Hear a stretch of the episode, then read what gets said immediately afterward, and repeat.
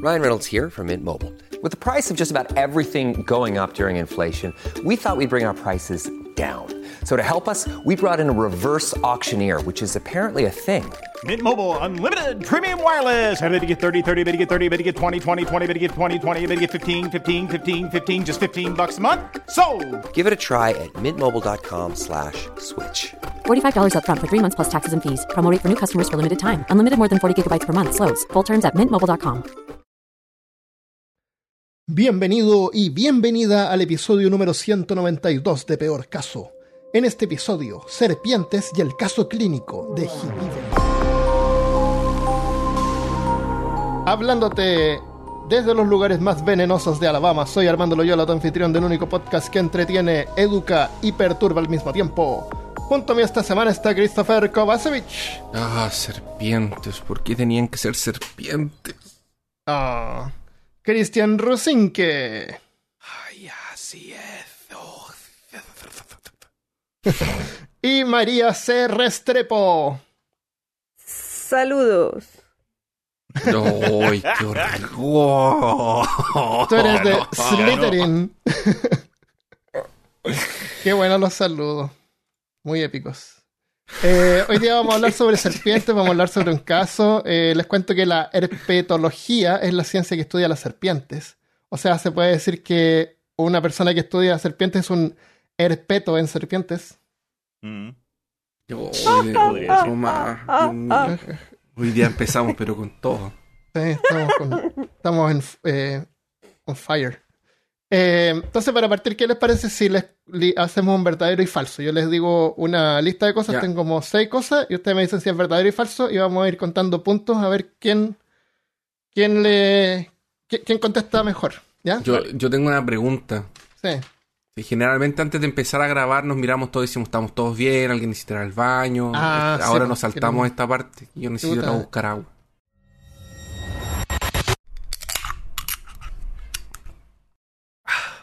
Eh, ya.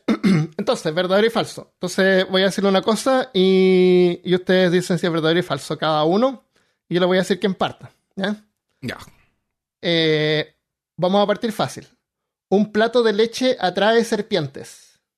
Eh, María, ¿verdadero o falso? Un Falso. plato de leche atrae serpientes. ¿Falso? ¿Ya? ¿Qué dice Cristian? eh, mi pregunta sería, ¿qué clase de leche? Eh, puede ser leche de vaca o leche, leche de vaca. Sin lactosa. Ok. Yo diría que... Incorrecto. No, falso. ¿Falso? Ya. ¿Y Christopher? Verdadero. Verdadero. Un plato de leche atrae serpientes. ¿Ya? Em, para tragar presas más grandes, serpientes se dislocan la mandíbula mientras se alimentan. Christopher. Verdadero. Verdadero. ya. Los amigos ¿No que nos va a decir al tiro las ir- respuestas? No, pues después les voy a Ah, decir uno. Al final del episodio. Claro. No, no, seamos crueles. ¿O sí? Dale. ya, María. eh, para tragar presas grandes, los reptiles se dislocan las mandíbulas. Verdadero. Verdadero. Ya. ¿Y Cristian? Verdadero. Verdadero. Ya. La serpiente de Aro, Diadophis uro, uroborus, para escapar se muerde la cola, forma un círculo y rueda cuesta abajo. María. Verdadero. Wow. Cristian. Falso. Falso. Y Christopher. Verdadero todo el rato. Verdadero. verdadero. Pero qué, qué crédulo eres. ya. Una, pero quién sabe. Una serpiente madre se tragará a sus crías cuando se sienta amenazada. Eh, Cristian. Falso. Falso. María. Verdadero. Verdadero. ¿Y Christopher? Sí, verdadero. Verdadero todo. Ya. Por lo menos le, va a chantar algunas. ya. A ver, acá se pone más difícil. La serpiente de tentáculos, Herpenton tentaculatum, usa sus tentáculos para localizar presas. Cristian. Ahí, ahí sí me pregunta a mí. No, hermano, eso es más. Yo diría que en tu headcanon, con esta serpiente inventada, la respuesta sería correcto. Si existiera, lo haría. Sí. Ah, ok. ¿Pero existe de verdad o no? No. No, ya. María. Falso. Y Christopher, a ver si sigue con sus verdaderos. Verdadero. Verdadero. Al final. Hasta la muerte. La serpiente voladora del paraíso, Crisopelea paradisi, es capaz de volar. Eh, Christopher. Verdadero. Es capaz de volar, dijiste. ¿eh? La serpiente voladora del paraíso se llama. Oh, lo estamos haciendo dudar. Pero es que. Verdadero. ¿Ya? ¿Cristian? Verdadero. ¿Y María? Verdadero. Verdadero, ya. ¿Lo hacemos al tiro o lo hacemos al final del episodio? Somos crueles para que se queden escuchando. No, porque nosotros confiamos que nuestro episodio está entretenido, así que no, no necesitamos amarrar a la audiencia, ¿no es cierto? Aparte que se van a olvidar de las preguntas hasta el Se final. van a olvidar de las preguntas también, así que vamos viendo uno por uno. A ver. Ya. Y vamos a ver cuántos puntos saca cada uno. Ya, un plato de leche atrae serpientes. Leche de Es- vaca. Leche de vaca. Christopher dijo que era verdadero y los demás dijeron que era falso. Esto es falso. No. Pero, pero no les voy a decir. no les voy a decir solamente eso, les voy a contar por qué. El origen de esa creencia proviene de una serpiente llamada eh, serpiente de leche. De, que vive en América del Norte y el Sur. Cuando los granjeros entraban en un granero, veían estas serpientes y las serpientes andaban cazando ratones, pero los granjeros pensaban que le chupaban la leche a las vacas. Jesus Christ. Y, na- y no puede ser porque la- las vacas no, no pueden tomar leche, no pueden consumir leche. A Las vacas no tengan pueden muchas- consumir serpientes leche. no pueden consumir. no Ah, pueden consumir. Así que Christopher tiene cero puntos y Cristian y María tienen. Yo me, imaginé que habían visto así como una, un- una serpiente agarrada a una tetilla de una vaca, así como llenándose de leche. Así. Sí. Aunque, aunque las serpientes, cuando toman agua, pueden succionar. O sea, crean un vacío en la boca. No es como los perros o los gatos que como que agarran con la lengua y la llevan como una palita a la boca. Como una cuchara. No, las serpientes pueden chupar, así que podrían mecánicamente ser capaces en teoría de sacarle leche a las vacas sin morderlas. Bueno, en Colombia eh, ¿Mm? hay muchas comunidades indígenas, ¿cierto? Y hay mu- es muy selvático en muchos lugares. Entonces hacen las casas de los indígenas como paradas en... O sea, no están sobre el suelo, sino que hacen como Ah, una para estructura y eso, ponen la casa arriba. Para que no se suban tantos bichos. Pero las culebras, Claro. pues obvio se pueden trepar por Se los postes. igual. Entonces ponen los cerdos debajo de la casa porque tienen una Oh, capa de grasa muy gruesa, entonces son como Ah. inmunes, entre comillas, a las picaduras de las serpientes. Mm, Vea pues. Yo cavaría un, un trecho de agua ahí alrededor. Pero debe durar un ratito nomás. sí. Ya, para tragar presas grandes, serpientes se dislocan las mandíbulas mientras se alimentan. Eh, todos dijeron que es verdadero. Y esto es Falso. verdadero, pero no, en realidad no se dislocan Pero. la mandíbula. Claro, pero no se dislocan la mandíbula. Tienen, ti- no tienen la mandíbula fijada como nosotros tienen un ligamento Mm. Ujú. que la hace flexible. Entonces no, no es que se están dislocando, sino que la están abriendo ¿no? con los peces. Eh, la serpiente de aro, Diadophis uroboros, para escapar se muerde la cola y forma un círculo y rueda cuesta abajo. Sí, y hace hula Es un, hula. mi- un ser Es- mitológico. Sí, eso el es un sí. Eh, es que muchas veces pasa cuando descubren un animal y tiene alguna faceta que sea de algún críptido, usan los nombres. Se- podría tener sentido, pero esto es falso. No existe tal serpiente. Sí existe. María, ¿a dónde, ¿a dónde existe? Yo la he visto. en, el, en, el, en el Elder Scrolls. No. ¿Qué el icono del Elder Scrolls? Yo me acuerdo haber visto a esa serpiente en algún lugar, en algún... Dibujo animado. En Brasil. No, no, no. Hay una serpiente que baja rodando. Pero no, No, no se, no, no se muerde la cola. O sea, hace No. No. Sí, de pronto así, right. Puede ya, ser, ya, ya, ya. Eh, ya, eh, Christopher tiene cero puntos. Y Tiene un punto. Y María dijo que era verdadero, así que tiene cero puntos. En mito común en eh, regiones rurales de Australia. Pero no existe tal serpiente. En Estados Unidos y Canadá también hay registros del siglo XVIII que hablan de la mítica serpiente que puede estar basada en el símbolo griego Uroboros, que representa una serpiente que se muerde la cola, que representa eh, una creación constante. Esa es la idea del símbolo. El ciclo ya. Claro.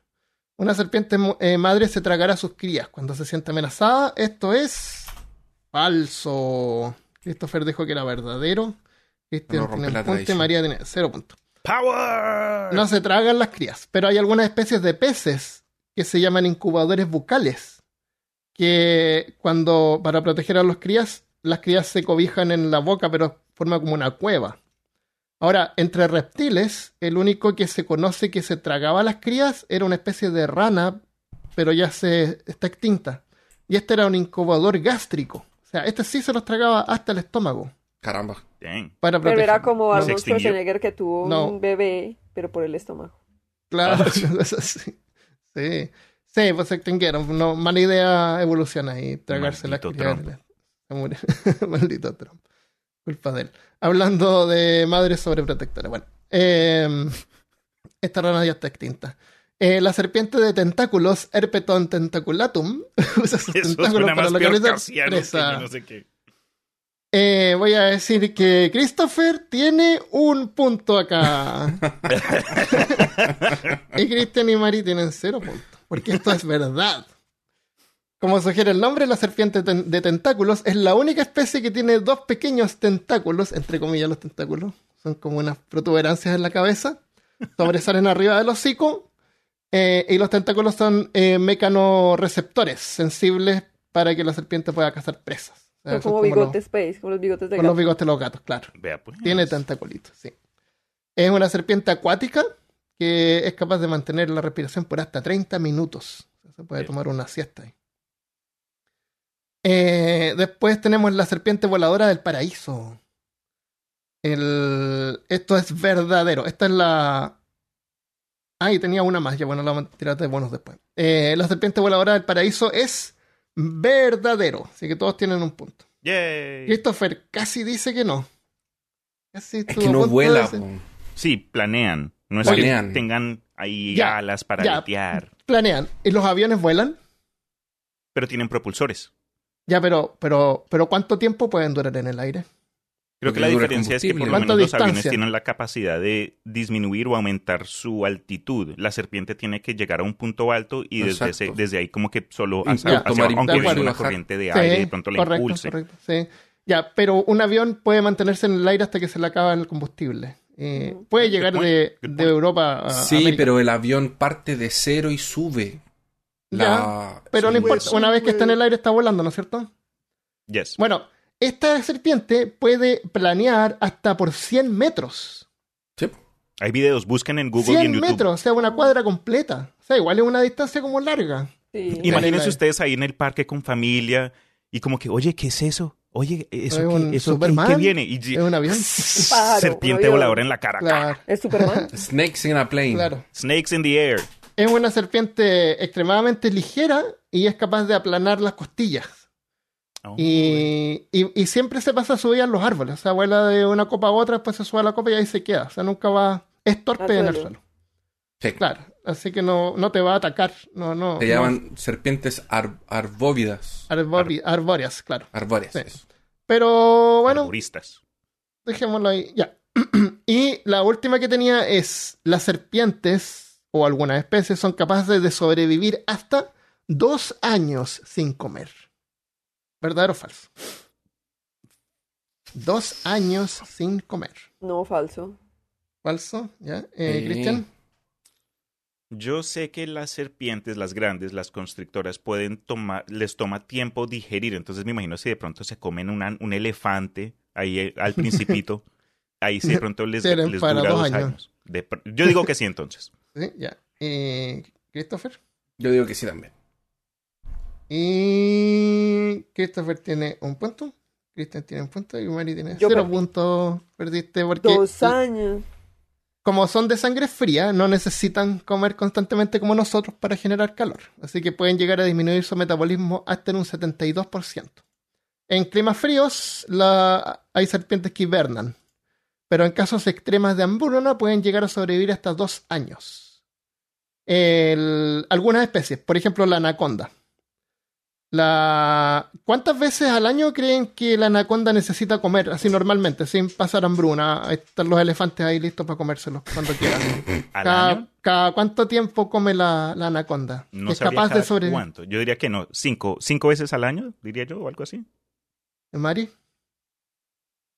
Pues si, si es un animal muy grande, yo creo que Mm. podría ser dos veces al año. ah, tam- también. Pensé que iban a decir muchos más. ¿Y Christopher? Que No, somos de también la selva. como dos Sí. veces al año. cuatro a cinco veces al año eh, puede comer, así que si come cuatro veces al año, dos años en cuatro realidad como niños que- nomás, porque están. Cuatro niños, claro. Así que dos años para esa serpiente no es tanto. Eh, entonces me pregunté, bueno, ¿qué onda viven así como 200 años? Viven como 10 años en, en- en la naturaleza y hasta 20 en cautiverio. Bien cuidadas. Eso es verdadero y falso. Así que vamos quién Chévere. ganó acá. Y se supone que no paran de crecer nunca. Ah, sí, ¿es verdad eso? Sí. ¿Qué- hecho, qué dijiste, Chris? ah, Eso Que hay unas una que buena no, que no paran de crecer. Como las orejas. Dicen que las constrictoras no paran de crecer nunca. De hecho, han encontrado unas inmensas en el Amazonas. Así Ah. como... O sea, se mueren antes de que. Si no, se- si no es porque su ciclo de vida termina. Sí. Se Bueno, supone. se eh, supone que- ganó Cristian con 6 puntos. ¡Yay! Go, y Team Christopher y. Mari, empate. Bien. Mira, po, Mari, tú te que te esforzaste en, en pensar un poco y Cristian dijo verdadero a todo nomás. Lo mismo. Christopher. Christopher. Ya, ya empezamos. Ya empezamos. Pucha, estábamos súper bien. ¿no? Bueno, les, les comento Dura, entonces. dura hasta el minuto 17, mira. Ahí, el marker. Eh, va- vamos a tener que comenzar a claro, rastrearlo de ahora en adelante. en la- ¿Cuánto eh, toma para que Armando la nos en la, en la pared, una Exacto. línea ahí. Oh, hoy día duré más. Llevamos cero minutos de confundir nombres. Ya, Pero Ok. parece que parece que otros también se confunden, así como el Guile, por ejemplo, ¿no? A mí me da tanta risa cuando revisamos comentarios de episodios en YouTube o algo así Ah. y siempre hay alguien que dice, me lo, son pero lo opuesto de lo que imaginaba. Entonces seguro pensaban que mi voz correspondía con el cuerpo de Armando, que la voz de Christopher correspondía con mi cuerpo, Sí. ahí todo, todo X. Pero ok, les comento, creo que anteriormente acá en Peor Caso mencioné que mi mamá no le tiene miedo a nada en este mundo, no sean fantasmas, no sean ladrones, no sea el nada, COVID, pero lo que sí le tiene miedo son a las serpientes. Previamente les conté lo que pasó en el Amazonas cuando fuimos, cuando era niño, a un parque nacional y se botó una serpiente como de 200 años del- de los hombros. Pero les cuento esta vez, eh, una, la única vez que yo he estado en Nueva York, fuimos en familia, eso fue a principios del 2014, 2015, algo así, y fuimos al Museo Natural que, que está allá. Es bien chévere, tienen de todo. Y cuando terminamos la expedición, llegamos al, al gift shop. Y yo, conociendo esta debilidad de mi mamá, cogí un peluche de una, de una serpiente que no era pequeña, era como que life size, Ajá. y se la boté y pegó tan tremendo chillido que eso yo vi en los vidrios vibrar. Oh, wow. Y se acurrucó en posición fetal y comenzó a... Oh. y le dio un ataque de pánico.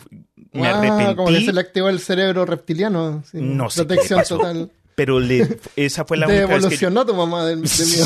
no. Pero nos echaron, nos terminaron echando del museo. Bueno, lo, lo- lo fu- lo bueno fue que fue ya hasta el final. Y nos tocó explicarle que pues yo, pues toda una mierda, asusté a mi mamá y me dijeron, ok señor, Sí. está bien, pero este niño no vuelve acá. Y me Wow. pusieron ahí blacklisted en el Museo Natural de Nueva Ay, York. Oh, qué vergüenza. Yo viví mucho tiempo en finca, pues, aquí, y ya sabemos que Colombia es un... Yo vivo en los Andes, pues, como en la cordillera, entonces Uf, es muy boscoso y selvático. Y dos veces de dos fincas diferentes, una de ellas estaba sola. Luego les muestro la foto. Me tocó sacar una culebra de la casa. ¿y O sea, cómo llegó le la perrita casa? con la culebra así como de mirar lo que se entró. Yo, ¡ah! y algo era en plena pandemia, estaba en una casa por allá en medio del bosque. Pero nada, ya no me atacó, entonces yo dije, si no me ataca, no me quiere hacer nada, y la cogí con la escoba y la eché para afuera y ya. Ah, Wow. Eh, oye, decimos la diferencia entre una serpiente, una culebra y una víbora. Creo que vale la bueno. pena explicarlo, ¿ya? Sí. O sea, ahora. Eh, esta es una mega generalización, porque hay 3.000 especies de, de, de estos tipos de reptiles alargados y 600 son venenosos. Hay incluso unos que tienen patas, serpientes que tienen patas. Yeah, right. Pues hay uno que tiene tentáculos, normal. Aparentemente, ya se aprendió Eh, hoy. Hay otros que vuelan. Otro que vuela. Otro que se muerde la cola y gira. Yo todavía me acuerdo haberlo visto en algún lugar. Lo viste en alguna- a lo mejor en un dibujo animado. Otro que le cortas la cabeza y le salen dos. Claro, Era como una goma así que giraba. Te juro que era como una rueda. Yo no sé de a dónde lo vi. ¿Será que lo vi en alguna película horrible? A lo mejor Era fue algo tirado así como un parecido, easter sí, egg, así, porque es un críptido. A lo mejor lo tiraron como un easter egg así. Mira, hay un, un Neuroborus. No sé, no me acuerdo. Pero en algún lugar estoy seguro que lo vi. No tengo esa, esa imagen en la cabeza como de esta cuestión bajando por el desierto girando así. No sé de a dónde. Bueno, Si lo encuentras, envíalo. Eh, serpiente culebra es lo mismo.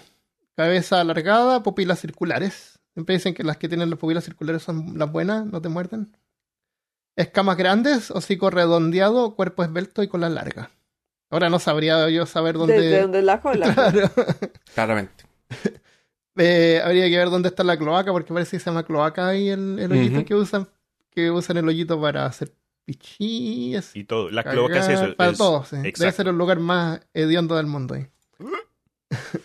cabeza en- eh, las víboras, por otro lado, eh, tienen cabeza en forma de triángulo, pupilas verticales, estas son las venenosas. Eh, oh, no, no, no, pus- no sé si son, no sé si hay culebras venenosas también o, o solamente las víboras son venenosas. Deberíamos haberlo investigado antes. Buena No Se pregunta. podemos supone que solamente las víboras son venenosas. Creo, sí.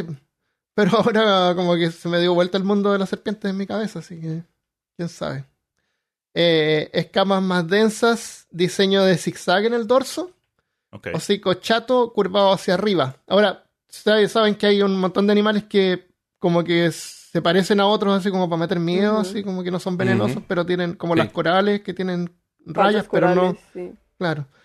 Yo me encontré una vez con una serpiente, eh, se llaman rat snake, ratera, porque se comen ratas y huevos de, y huevos de hablan con la- pájaro. Con la, policía. Son, a- son gruesas, así, bien gruesas y grandes, pero no son venenosas. Pero yo la vi porque no había cortado el pasto al frente de la casa en harto tiempo, entonces cuando crece mucho el pasto es casita para las culebras. Y estaba cortando con la máquina eléctrica eh, de gasolina y paso y debajo pasa la máquina y debajo está la serpiente, que menos mal que no se levantó. Uf. que se levantó era esparcido sangre para todos. Serpiente para todo. Oh, claro. qué terrible. Menos mal que no se paró. Chuta, así que la, la dejé ahí, entré a la casa, me puse zapatos, fui a buscar una, una un- algo así como para juntarla, un, una, un balde. Y lo peor de todo es que cuando volví no estaba la maldita culebra. Y me faltaba todavía cortar la mayoría del, del, del pasto de adelante. Eh, Me demoré todo el día porque iba como súper lentito, de a poquito, para asustarla si es que se movía. Y después mi vecino me dijo que la había visto y que mm, eh, se suben a los árboles. Así que seguramente me estaba mirando de arriba todo el rato. Ah, ese pobre bobo ahí. Qué bueno que no te saltó así como por la espalda. Claro, Como igual no muerden, no, son- no hacen nada, pero me hubiera asustado, se me hubiera, me hubiera muerto. Ah, a mí una de las culebras que saqué de la casa me, me brincó en la cara. No. ¿Y casi te alcanza? Pues es que era, igual era bebita, entonces medía, no sé, 50 centímetros, no era tan Ah. grande. Pero sí son venenosas esas. Pues ya, les dicen Sí. lomo, lomo de machete y Ah, ¿viste cuál era? Wow. Y una Sí. vez estaba recogiendo escombros afuera, eh, limpiando una, un lado de la casa, y encontré una culebra que era así 10 centímetros de largo, chiquitita.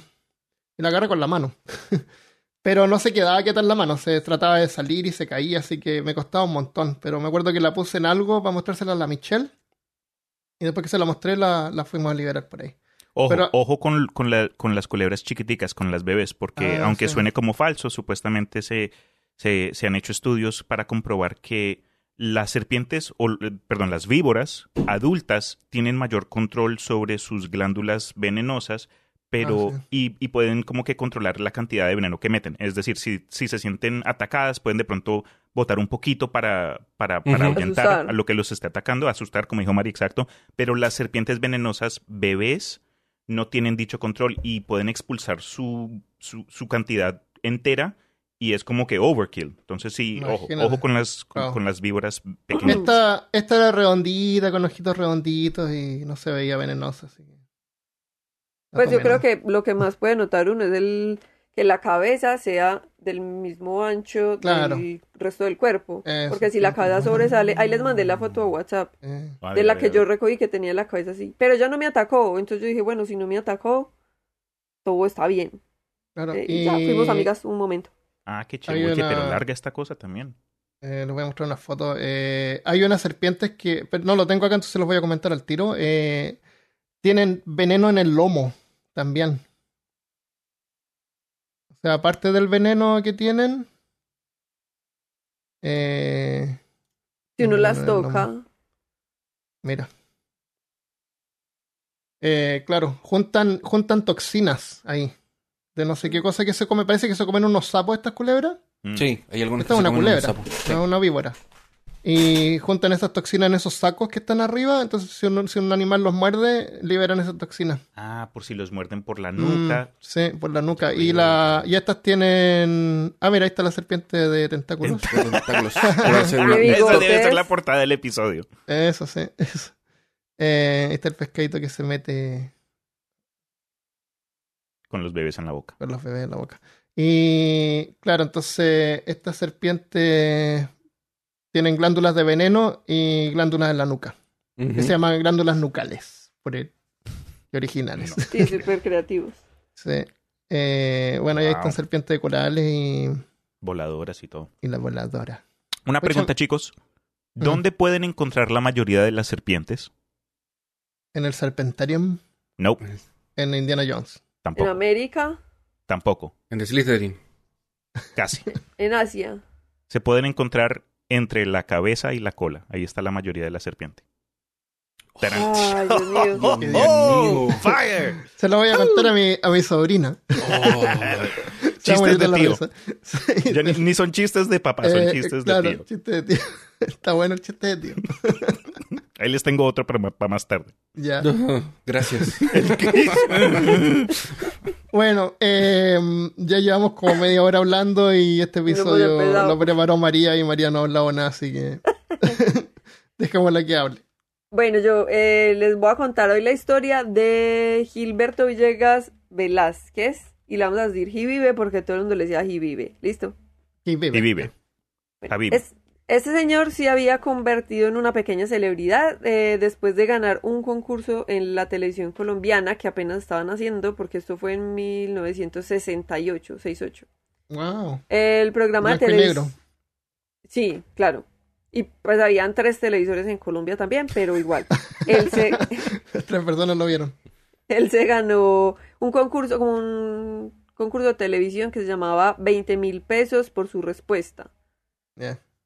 Eh, hoy 20 mil pesos alcanza para comprar un pantajado, pero en ese momento era mucha plata, yo supongo. Ah, La inflación y el dólar y eso. ¿Y qué, qué- qué año es esto?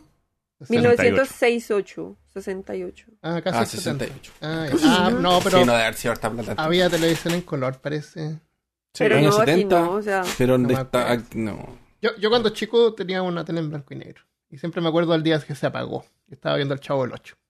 Y se ah, apagó. Y se apagó y, y sonó de ¡pum! Y salió un punto en el medio y ahí quedó. siempre. Nunca más Y me quedé sin tele. Y no, es que- y no me acuerdo que me la hayan reemplazado ni nada. O la hayan reemplazado porque era la tele de la casa. y cuando qué eso mal. era así. En mi casa también, y yo nací en los 80 y también había un televisor en blanco y negro. Oh, Bueno, eh, entonces, este señor se ganó ese concurso gracias a su afición a la herpetología, como dijo era Armando. Un experto. Era un experto en herpetología. Eh, bueno, ya sabemos que esta es la rama de, zool- de la zoología que estudia todos los anfibios y Ah, los reptiles. No solo las ser- serpientes, sino las ranas y los lagartos y todo eso. Ya, ya. Em, en el programa este, entonces se le identificó un montón de reptiles y tenía que hablar de sus características y de cosas. Entonces se ganó el concurso y se volvió una pequeña celebridad. O Entonces sea, la gente. o sea, María, ese concurso era como, digamos, el principio de este episodio. Así como que, ¿verdadero o falso? Eso. Mm, Le mostraban fotos y él decía un nombre y le decían sí. eso. feo. Pero él era experto en esto. No, era Es era- herpeto. Ah, Era de perfecto. peto. Ay, Dios mío. es, Sí. como, es como que no sé, po, como que lleven a un, a un experto en matemáticas a un concurso de matemáticas, una cosa así, ¿o no? Claro, que le digan una ecuación. Pero y... era, era, una, ¿era su profesión o era como que su pasión? No, era Ah. su afición. Él era abogado. Ah, ok. Ah, perfecto. Bueno, Sí, pues los abogados son así como medio... medio... ¿Víbora? Víboras, sí. Qué tonto. no sé, la gente que se ha Es como un divorciado buen sabrá hobby- mejor. Buen hobby para un abogado. De, no disculpen, deben haber abogados que nos están escuchando. Pero los abogados que Pero ustedes sí nos saben caen chistes de bien. abogados. Sí, ustedes Eh, sí. Claro, sí, claro. Porque son justos, ¿verdad? Eh, bueno, ese día llegó de su trabajo. Eso fue un día de octubre, a las 6 de la tarde. Estaba cansado pensando que iría a hacer la comida. Cuando se bajó del carro, se dio cuenta de que Miguel, el vecino de cuatro años, estaba en el jardín de su casa, de su casa de Jivive, eh, jugando con algo, pero pues estaba anocheciendo, no podía ver muy bien, entonces bueno, se bajó, cerró el carro y se acercó a Miguel y se dio cuenta de que estaba jugando con una serpiente. Entonces cuando se acercó más, un horror, se dio cuenta de que era una serpiente rabo de ají que sus padres de Miguel le habían encargado llevarla a casa de Jivive para que la identificara, pero no le dieron una bolsa, una jaula, Oh. una caja. Vaya, lleve esto, mijito, ya este pepino allá. Ah, el niñito la llevó y se quedó jugando con ella mientras esperaba. Ajá, exactamente. Ah, es Entonces, que de ahí es de- donde sale el ají. Claro. Exactamente, sí. Parece que se llama que te pican la serpiente. Ah, por eso es que pica el ají. Ah. ¡Oh, my God! Está Te todo mordió toda conectado. la cara de Christopher. No, estoy viendo la foto de la, de la serpiente y realmente tiene el, El rabo de ají. el- eh, sí, tiene el, el finalcito de la cola en rojo. Es pequeñita, yo ahorita Armando nos va a contar cómo es. Bueno, en todo caso, vive de, pues como el susto, claro, en un movimiento le arrancó la culebra y entonces ahí empezó toda la historia. Pero primero conozcamos eh, de la rabo de ají, que es una rabo de ají. Eh, La rabo de ají es una especie de coral que tiene un patrón así como de Charlie Brown en el, en el lomo. Tiene como, es negra con unas líneas amarillas, pero las líneas amarillas son dos zig- zigzag. Eh, esta es súper venenosa y es de la familia de las cobras. Y fíjate que la cabeza no es más grande que el cuerpo, así que igual hay que tener cuidado. Em, ahora ya no sé más, así que voy a ir a mirar mi script. Eh, la- tiene bueno, el cuerpo negro, mide de 60 hasta 1,20 metro veinte, de color negro. Bandas de color amarilla, excepto en la cabeza y en la cola que tiene bandas de color rojo. Especialmente en la cola tiene una sección ahí de eh, roja que parece una hip. Eh, pues la gente le llama rabo de ají.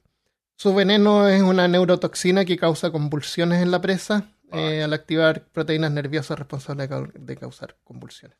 En la región andina de Colombia se creía que esta serpiente picaba con la cola. Ah, la- las serpientes no pican, muerden. Eh, y, y son ponzoñosas en vez de ser venenosas, porque siempre hablamos de la diferencia entre veneno y, y veneno, porque en inglés hay poison and venom. Claro, el, y estuvimos hablando ahí con los villanos en el chat. Entonces, el veneno es algo que te muerde a ti. Y el, el veneno, el, el, el, Claro, algo como el que te Venom. inyectan. el veneno, claro, Sí. te lo inyectan en la sangre. Y, y el poison, cuando te. eh, poison, que también es veneno en español, es cuando te tragas algo que te infecta el estómago. Que te lo comes Eh, tú Te, y lo- te te mueres. envenenas, claro. Tú te envenenas, pero a ti te. eh, es que es la misma palabra. Entonces, dicen en el, el acuerdo de los villanos fue que es ponzoña cuando te muerden a ti con, un, con un- una ponzoña. Una abeja te inyecta ponzoña. Una, Sí. Eso es, la No diferencia. La es como un diferencia creo que se sapo, puede por ejemplo, que lo vas a tocar o lo vas a lamer y... Eso es ponzoña, claro. Toxinas. Creo que la diferencia cabe en que algo te envenene Ujú. o algo que tú te... Que sea venenoso. ingieres Sí, o entra en ti. sí, no, me confundí. Pensé Entra que te- al sabía estómago, hay, hay cosas que te infectan por el estómago y otras en el, en el torrente sanguíneo. O por la piel. O sí. la piel, o la piel, claro. Sí tiene sentido lo que dice Cristian, porque es como si tú inhalas veneno, estás tú por tu propio medio metiéndote algo, o si te tomas ah, un que lo veneno, consumes tú, claro. o si. Ah, tocas algo que te envenena. En cambio, cuando algo Claro. te inyecta como de afuera, te, te. Sí, ya me acordé. La diferencia es entonces algo que te envenene y la, y la otra sería algo que con lo que te envenenas. Ese al final. Ujú. Terrible. Necesitamos otra palabra. Ponzoña Yeah, suena I think so too. Eh, algunos granjeros no les gustan estas culebras, serpientes, porque muerden a las vacas. Pero en realidad las, la, eh, están ahí porque eh, se ha expandido el área Ah. donde, donde la gente tiene animales de cultivo, entonces están como invadiendo el territorio donde vivían estos animales normalmente. Eh, y el problema es que estas serpientes en particular tienen una buena habilidad para adaptarse. Eh, soportan ruido y movimiento, entonces es fácil encontrarse con estas serpientes en Colombia en lugares más, más habitados por, por humanos. Eh, si te muerde una de estas serpientes vas a sentir dolor en el área y, y una media hora o una hora después vas a tener parálisis en todas las extremidades. No, no necesariamente una parálisis total, pero te va a costar caminar, te va a causar salivación, te vas a sentir con sueño vas a sufrir un paro respiratorio. Las neurotoxinas terminan afectando, o creo que la razón por la cual las neurotoxinas matan a la gente es porque eventualmente no puedes respirar, ¿no? Es como que terminan, they shut off your, your Claro. systems. Claro, hay varios tipos de toxinas, eh, actúan algunas distintas que otras. En, en este caso, claro, te causan paro respiratorio. No, no tengo detalles sobre otros venenos, pero hay otros venenos que lo que causan es que cuando entran en tu sangre, coagulan tu sangre. Tu sangre se convierte como en una jalea. Ugh. Y ahí deja sí. de fluir, pues, y ahí te mueres. sí, te mueres. No, y hay unos que pudren la carne. También. Necrosis. Claro, hay varios tipos. Y, y varias serpientes pueden tener varios tipos de, de toxinas. Sí, tienen ahí el menú, como que, "Mm, no, este man lo veo como Ah. que muy rápido, déjame le inyecto un poquito con este veneno. Ah, Son este está como- que medio cortito, le pongo un poquito de esto. Como que claro. fueran Pokémon. Claro, eligen ahí el ataque. Como en Final Poison Fan. Eligen ahí el, el Tenemos, ataque. tenemos que poner, hacer. tenemos que, a la lista de las, de las referencias por capítulo, oficialmente hoy se integra una referencia a Pokémon. Y, y y ya a como- Final Fantasy también, pues típico así el menú. Porque, Ah, las referencias que hacemos siempre, sí, pues no habíamos hablado de. Pokémon hace tiempo. exacto. Entonces se Oh. integra finalmente porque ah, últimamente hemos sacado referencias de Pokémon en. Ekans es un Pokémon serpiente. Y Ekans, al revés, es Snake. ¡Oh! Ah. Ah, increíble. Y su evolución, ni lo piensen. ¿Cómo se llama? Arbok. Y. Arbok al revés es Cobra. la cara de Armando, Dios mío. Se en la cabeza. Quedó todo manchado en la pared. Pero, Eh, da- ¿en qué, ¿sabes ¿sí? en qué altura sobre el nivel del mar se encuentran las rabidají? Porque yo no sé si él, o sea, como si la familia de Miguel se encontró la culebra por ahí en la calle en Manizales, que está muy alto sobre el Ah, nivel del no mar, sé, o la no trajeron de viaje. Pues yo creo que en, en varias partes, porque es común así como en, en muchas regiones de Sudamérica. Eh, es un tipo de coral. Pero la altura no las afecta. Pues porque es que además es un reptil, la sangre fría. El, la, pero te puedo decir que una dosis, el- el cuánto te afecte, como decía Cristian, va a ser la cantidad de veneno que te pongan. Una dosis de 0,13 miligramos por kilo es letal. Que en promedio pueden tener una carga de 28 miligramos. O sea, son capaces de matar a una persona de más de 220 kilos. O varias, o dos personas de 100, o cuatro de 50 y así. Claro. No hace fila para que lo muerda. Claro. Oye, pero lo que decía la María eh, tiene, o sea, estaba tratando de pensar, pero parece que no les, parece que no les afecta. No, sí, No la- lo sé la- bien, pero la- no los me- animales no de me- sangre fría no sufren de frío. eh, no necesitan calor. Eh, como dijimos antes, el calor eh, lo usan como para matar eh, los hongos. Y, y se debe sentir bien, pues yo, yo he tenido peces, yo tenía peces tropicales por mucho tiempo cuando era más joven. Y tenía algunos peces que son de agua fría, como las carpas. Tenía unas carpas. Y, pero también pueden vivir en agua más tibia. Y cuando las tenía en agua tibia, están mucho más activos, están como más contentos. Se mueven mucho más. En, en agua fría que están como más letárgicos, como que no hacen mucho. Ujú. Mm, mm. Yo tenía uno que se llamaba la papa, que era como una papa, era guatón. Y cuando llegaba me saludaba y se ponía contento y me dejaba que lo tocara, porque ellos pueden respirar aire de arriba también. Oye, sí hay serpientes en al- lugares altos, por ejemplo, en Cusco y en Puno sí hay. De 60 Venenosas. 70 centímetros. Sí, son venenosos. Porque yo sé que, pues es que yo viví to- casi toda mi vida en Manizales. Manizales, ahorita, bueno, les voy a contar dónde está Manizales de una vez. Para que darle un poquito de contexto a la historia que viene muy- luego más adelante.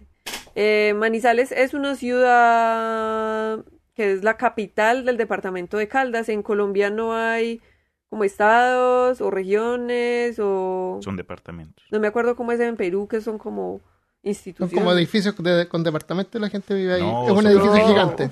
El- Colombia es una- un mega, una mega Un mega construcción. complejo, selvático. Eh, es el departamento de Caldas, es como una cosita muy chiquita. Hablaron, yo mandé un comentario sobre esto eh, cuando hablaron de volcanes, porque se- a 28 kilómetros de Manizales está el volcán Nevado del Ruiz, que es un volcán activo, que fue el que tapó Armero en el 85. No, Sí. Bueno, ustedes no hablaron de eso, pero yo hablé de eso en- en un comentario que el Cristiana ah, dijo una vez. Pero sí es como famoso por eso. Si quieren buscar más, es terrorífico. Hay muchas imágenes horribles. Y para Eh, los que no saben, la, la cordillera de los Andes llega hasta Colombia. Hasta arriba. Pues, eh, y en Colombia se bifur, se trifurca. Pues porque ya Trifurca, la palabra. salen tres. Claro. Entonces, la central, la occidental y la oriental. Manizales está sobre la central. Sobre la... Oh, y si, la, y si entonces la, la cordillera de, la- de los Andes es una serpiente de tres cabezas que está durmiendo ahí con millones de años, se enterró y un día va a despertar. Sí, es esa. ¿Cómo se llama? Jorgmunder. Ah, la serpiente del mundo en la mitología. No, pero, Ah. pero los, los mapuches tenían una... O los diaguitas hablaban de una De serpiente. alguna parte salen esas crianzas, pues, Cristian. Christopher. Ops. O... Tengo No sé. mi, mi cheat sheet acá. mira. Vaya, Vaya, vaya, vaya, vaya. Bien. ¿Ese es un Bien. Odish que tienes allá abajo? que es? Ah, no, son blueberries. Yo pensé que era un Odish. Esas son vallas. sí, tengo un papelito Parece ahí con cómo se escribe valla de ir, valla de, de valla y, De Vallar. y cómo se escribe tubo, un tubo ahí. Pero es fácil. Tubo es con la B larga porque el tubo es largo. Así me lo enseñaron a ¡Oh! mí. Genial. Ya. Y tubo de tener es corto porque uno nunca tiene mucho. Ok. Eh, bueno, le estaba contando de Manizales. Entonces, el... es una, pues, famosilla más o menos porque está en el eje cafetero, porque el suelo volcánico es muy rico, pues, como en nutrientes, entonces el café es de muy buena calidad y bueno, esos Manizales. Pero pues, como se pueden imaginar, porque está muy cerca al Nevado y está en plena cordillera, las carreteras, como el transporte por tierra, es súper difícil. Todavía el hoy me estaba llorando. Está llorando la chimichanga. Sí, el chimichanga estaba como que... "Dame de comer". eh". Oh, pobrecito. Eh, entonces, obviamente el ¿Tú, tú has transporte... estado en Manizales alguna vez? ¿Han estado ustedes alguna vez en Manizales? Sí. Ahí yo estaba viendo fotos y hay como un teleférico así como que te conecta con una montaña a la ciudad. Sí, es, eh, es como un medio... En Medellín también hay. Se llama el cable, pues ya es un trans- medio de transporte normal. Pero si la María masivo. vivió en Manizales, pues es lo que dijo. Ah, verdad. Sí. Sí, yo soy de Manizales. eso. Ahora vivo en Medellín, pero soy de Manizales. Ah, eres de Manizales. Entonces viví en Manizales. Sí. Vi Y andaba por el cable ese. Sí, me he montado en eso para ir a de un punto... O sea, no es como turístico, sino... Pero igual Pues, genial. Es un- o sea, se ve un toda la ciudad de Espérate, no, momento, calma, calma. O- o Esto no no, tiene es un transporte, es una forma de arrastrar gente de forma involuntaria de un lugar a otro, básicamente. De arrastrar. Porque es un ¿Qué? es una cosa tan primitiva que se ¿Cómo mueve no? tanto. Estoy- No. Es En Como Colombia que hay muchos. primitiva se va por el aire. Es súper moderno. que- pero loco, es una es, es una cajita con una cuerda que se arrastra a millones de, de metros del, del suelo y que se mueve, a millones. cero estable. ¡Millones! Loco, Pero va como de la una punta al cer- del, del cerro a la otra. Es, Pero, pero pues te sa- mira, te ahorras todo el tráfico, ves un paisaje están como los brasileros que lindo. calientan agua con energía eléctrica cuando Mira, se lindo. cuando se quieren bañar. Este man. Pues normal, aquí también, cuando hace frío uno se baña con Yo agua quiero que me acarreen en eso. Sí, es es súper un- rápido. Eh, Es como una cajita de gato, esas cajas que no meten los gatos. Y tú Pero en para 10 personas. minutos ah, recorres un catrecho que si vas por 10 minutos tierra te demoras media fumar ahí hora. un, un cigarro. Yo no me subo ni jodiendo, no me No, no, No te, soy- no soy Olvídalo. moderno. No, ¿No te gusta cuando pasan por las torres y se mueven que Cuando vengan a Medellín, no invitamos a Christopher, listo. Ah, va a subir en- para que sepas, caminando. Yo me voy en En- bicicleta. En eso siempre hay eh, paracaídas, por si las moscas. Me imagino. No, es que no Tienen es, paracaídas. no es bicicleta, o sea, todo es tan empinado que es mejor subir en eso, o sea. No, yo me subo al tiro. Yo Son igual a los del Cerro San Cristóbal. Es igual que Aquí- un metro. Aquí iban a poner uno en Armando Austin. va mucho más cinco alto que años uno de, de- del Sol San Cristóbal. Mucho Pero más Me alto. encantaría. Falló. ¿Qué, qué Pero, dijiste, pues- Cristian? Disculpa. No, que acá en Austin había, hace un par de años hubo una propuesta para aumentar la, a la cantidad de transporte público y Ajá. creo que una de las opciones más populares fue poner un telesférico en la ciudad, pero terminó perdiendo as opposed to eh, expandir el, el metro que ya tenemos acá. Yo creo, pues la ciudad súper plana. Pero hubiese sido chévere si pusieran teleférico Sí. acá en Austin, imagínate. pues. Mm. Pero es que se- ahorra mucho tiempo de todo. Porque Claro. anda lento, pero pues, sobre todo aquí que es tan montañoso, pues Claro. Y no hay viento, entonces no se mueve. Ah. Es súper seguro. es súper Pero que seguro. te digo que se tienen mueve, paracaídas, Chris. Pero si eres un cobarde,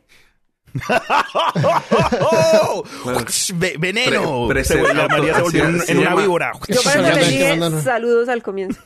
Se, llama mandaron in- una foto photoshopeada que está arriba de un teleférico. se, se llama instinto de autosupervivencia.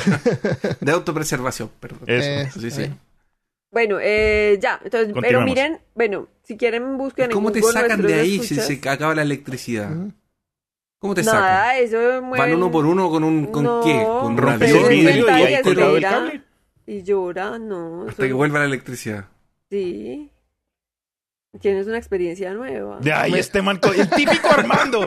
Fucking accidentes de teleférico. Eso nunca pasa No, aquí. En Colombia nunca No me pasado. sorprende. Bueno, eh, entonces en 1968, volviendo a la historia, Ajá. las formas de llegar a Manizales eran Por- no por teleférico. No, eh, tenía que ser por tierra, pero las carreteras eran de medio carril y los Ah. carros eran del 68, entonces, bueno, eso eh, Ah. dificultaba un poco toda la situación. somos familiares con eh, los- las cuestas infernales que hay. Ah, exacto. Y, y bien chiquito, pues, bueno. Sí. Y te tocan camión adelante. Siempre. Bueno, eh, la cuestión es muy importante, muy importante que sepan que una serpiente, una coral rabo de ají no va a atacar a nadie si no se siente atacada. Eh. O sea, el niño estaba jugando con la, con la culebra, pero él no atacó al niño porque el niño no estaba atacándola. Sí, están jugando. Pero con el, Ah. mo- pues no estaba jugando, pero no está, la no- culebra también estaba el jugando. niño ¿Qué no estaba, jugando? ¿Uno? no, quién sabe. Ah, jugando. el tipo fue y la agarró así como violentamente. violentamente y la, ajá, Mira, o sea, quiere decir que ni siquiera son agresivas. no, O esa no era agresiva. eh, eh, O el niño era como Last of Us y era inmune. Claro. fuera el encantador de serpientes. Tal También. vez también. A lo mejor sabía, porque la gente que vive en lugares donde hay serpientes sabe cómo tratar las serpientes. Vamos a ver un caso eh, más adelante sobre un tipo que fue picado también y reaccionó de una manera particular. Bueno, continúo con la historia o alguien quiere contar algo No, más no, sobre la No, dale, serpiente? No, dale, dale, dale, dale. No, que desvío más hijo de madre. No, está bien, pues así son las historias. Eh, bueno, entonces la culebra mordió a vive en esa arrancada en el dedo anular de la mano derecha. O sea, ni siquiera lo mordió Oh. cerca a ninguna cosa importante, pues como a ningún órgano importante. O sea, Jibi podría haber reaccionado y machetear el dedo al tiro. Y Tal no- vez, pero no lo hizo. Pudo Pero es que uno como se machetea el dedo anular, uno diga Ah, el no índice o el meñique. Ah, Con un- cuchillo, que Ah, el del me... mm, está raro. Entonces, bueno, el, el identificó en nota al pie. Eh, aquí en Colombia, supongo que en todas partes, de más que en Brasil también y en Ecuador, como que hay mucha selva, es como una regla para cuando vengan, de más, de pronto en Austin también, no sé, que usted siempre que se va a poner los zapatos tiene que voltearlos, vaciarlos, Ah, sí. porque se meten muchas culebras, y se meten alacranes, y se meten... Arañas de Arañas, todo. Creo que es buena Sí, costumbre, en- punto. En, en Brasil también decían que era bueno. Y en Australia también. Eh, pero que ahí es no hay que hacer vueltas, hay que ponerlos derechos.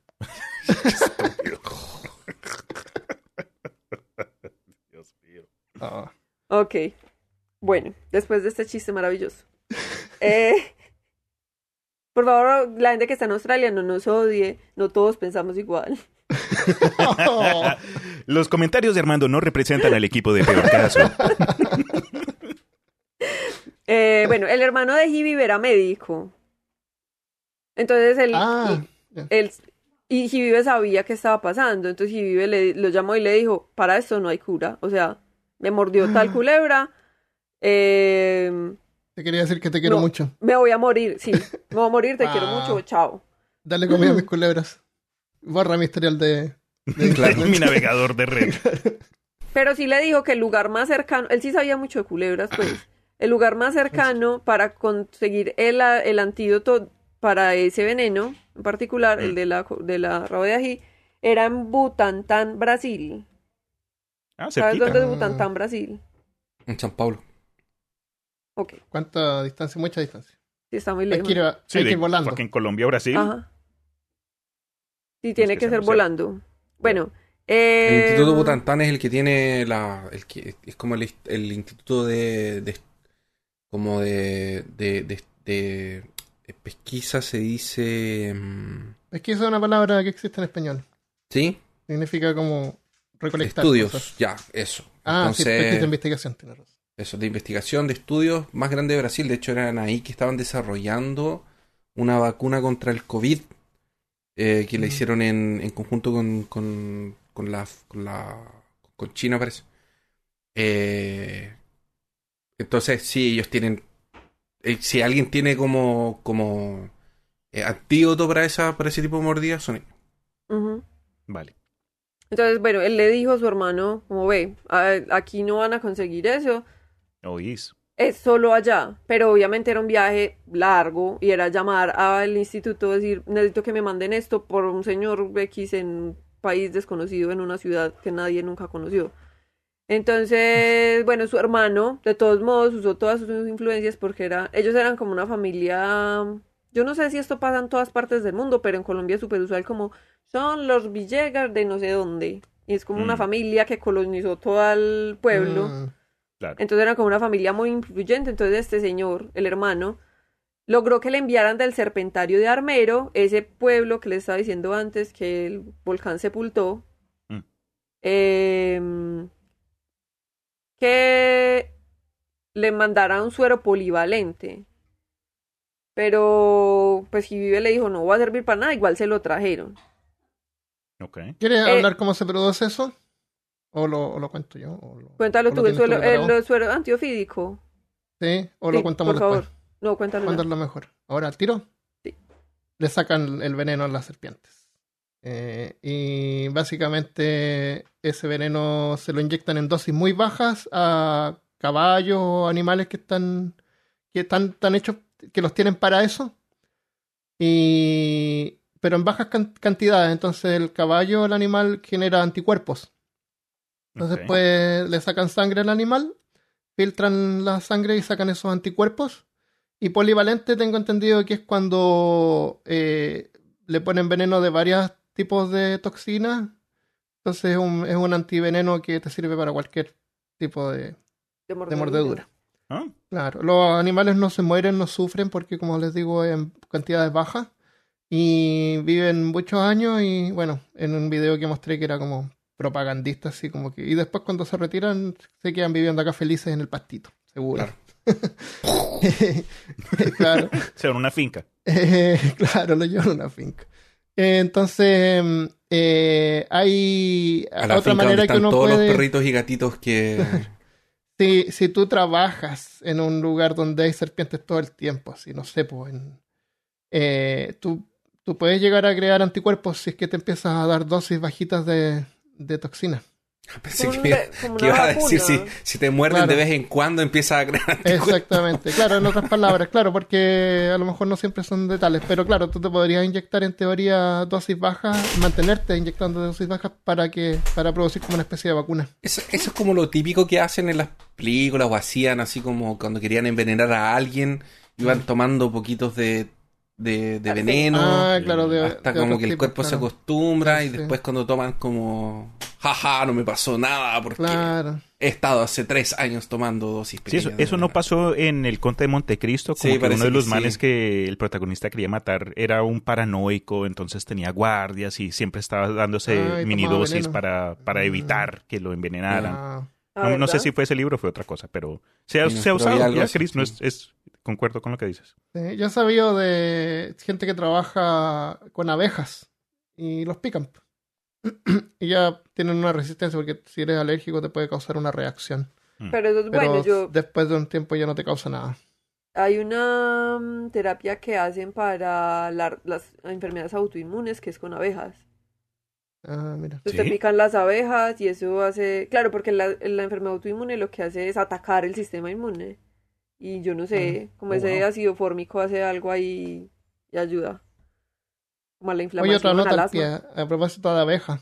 Eh, una abeja que te pica eh, puede llegar a, a- a dejar de picarte y, y no morir.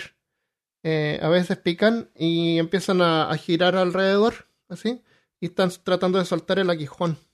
Entonces Ah, uno, sí, que es que yo creo que uno reacciona al tiro a sacarla, pero si uno pudiera retener esa reacción, lo único que hay que esperar a que la abeja gire, gire y después se va y no te, no te deja nada. Oye, pero interesante lo que dijo Mari con respecto a lo del ácido, el ácido fórnico, que es- también se puede usar para mm, eh, deficiencia autoinmune. Eso no lo sabía. Sí, Bueno, sí, pero sí, le llevan esta solución polivalente. Pero no sirve para nada. Bueno, Pero no, espere. llevar. Entonces eh, estaban en Armero, es como Manizales está en la punta de la montaña, de la, de la cordillera, y Armero estaba abajo, como abajo de la montaña. Igual era un viaje largo, ¿Esto con pues. ser telesférico? No. Cuando todavía no había. Pues ya no había porque en Manizales hubo otro cable, pero eso es una historia para otro día. Bueno, en todo caso, hay que tener muy en cuenta que Manizales eh, sigue siendo una ciudad muy pequeña, o sea, tiene medio millón de habitantes, pero pues obviamente en 1968 era un mini trilincito. Entonces solo habían tres hospitales. Uno de ellos era exclusivamente pediátrico, el otro estaba, era para mm, la tuberculosis y se estaba transformando. Entonces había como un hospital y medio, básicamente. Entonces, bueno, continuando con la historia, em, el veneno ya Armando nos contó que es un relajante muscular muy poderoso. A la una de la mañana, esto fue a las seis de la tarde, el accidente. A la una de la mañana él ya tenía como una dificultad para respirar muy evidente.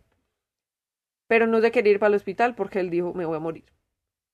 Igual a las seis de la mañana, el hermano se lo llevó al hospital de Caldas, que era el hospital que más o menos funcionaba con el cura y todo. O sea, se fue, este man se va a morir, entonces llevamos el cura para que le ponga el- los santos y tal.